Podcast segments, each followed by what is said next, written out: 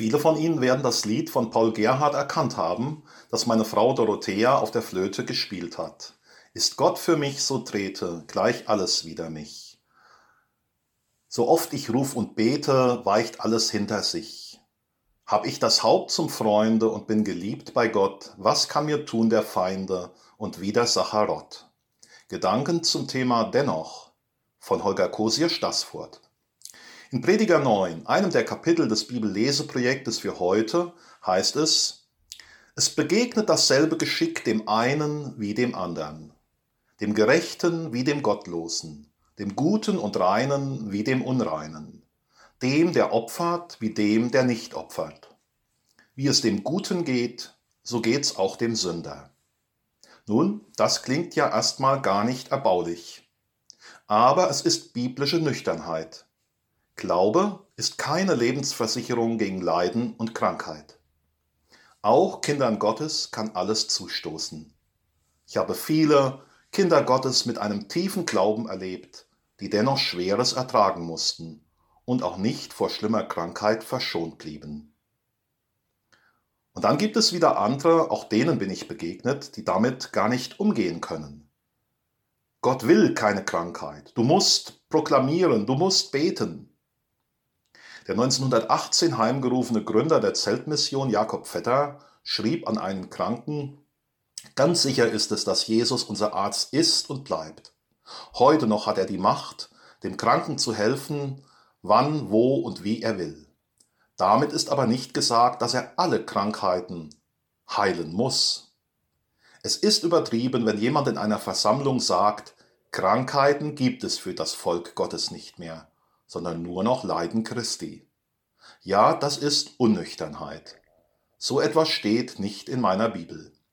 Es steht nirgendwo geschrieben, dass alle Krankheiten unbedingt geheilt werden müssen.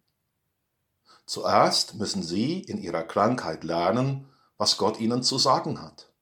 Oh, wie manches Kind Gottes ist in dem Trübsalstiegel der Krankheit geklärt und geläutert worden. Soweit Jakob Vetter. Ja, Leiden und Krankheiten können sogar dazu dienen, dass man näher zu Gott geführt wird. Daraus darf ich kein Gesetz machen, aber ich selbst habe es so in meinem Leben erfahren. Leiden und Krankheiten widerfahren Christen wie Nichtchristen. Das liegt einfach daran, dass wir in einer unvollkommenen, weil gefallenen Welt leben. Und dennoch gibt es einen Unterschied. Erlebe ich das Leid und die Krankheit mit oder ohne Gott? Gibt es da eine starke Hand, die ich greifen kann in meinem Leid, in meiner Krankheit? Oder sehe ich eine solche starke Hand nicht? In meiner Zivildienstzeit im alten Pflegeheim habe ich Menschen erlebt, die mit und ohne Gott alt wurden. Was für ein Unterschied. Häufig erst, wenn alle natürlichen Stützen wie Beruf, Familie und Gesundheit wegbrechen, macht sich der Mangel an Gott bemerkbar. Dann bleibt nur noch trostlose Hoffnungslosigkeit und Dunkelheit. Aber keiner muss doch so enden. Sie nicht und ich auch nicht. Nein, es gibt sie nicht die Garantie gegen Leiden und Krankheit bei Kindern Gottes. Aber es gibt die starke Hand, die wir greifen können und die ganz sicher nicht loslässt die Hand, die nicht loslässt in Leid und Krankheit. Diese Garantie gibt es im Glauben. Dafür steht Gott selbst ein. Und so heißt es in Psalm 73, wo der Psalmbeter damit ringt, dass es den Gottlosen und Bösen so gut geht. So sann ich nach, ob ich's begreifen könnte, aber es war mir zu schwer. Bis ich ging in das Heiligtum Gottes und merkte auf ihr Ende. Und dann spricht der Psalmpeter, dennoch bleibe ich stets an dir, denn du hältst mich bei meiner rechten Hand. Du leitest mich nach deinem Rat und nimmst mich am Ende mit Ehren an. Und so dichtet es Paul Gerhard im zu Anfang gehörten Lied.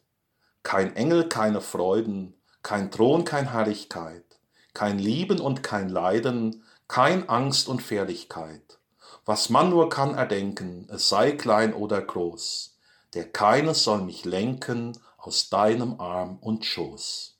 Amen.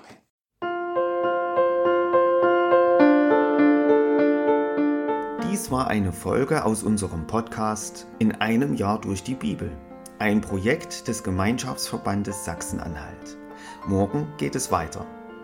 Unsere Arbeit und auch dieses Projekt lebt fast ausschließlich von Spenden.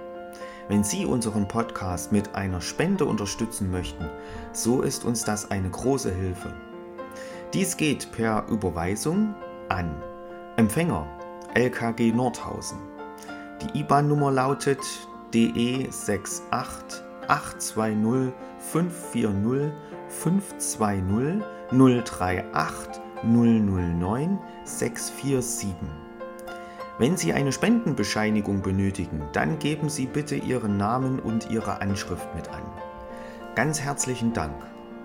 Nun wünsche ich Ihnen einen gesegneten Tag und freue mich, wenn Sie auch morgen wieder mit dabei sind. Viele Grüße, David Israel aus Nordhausen.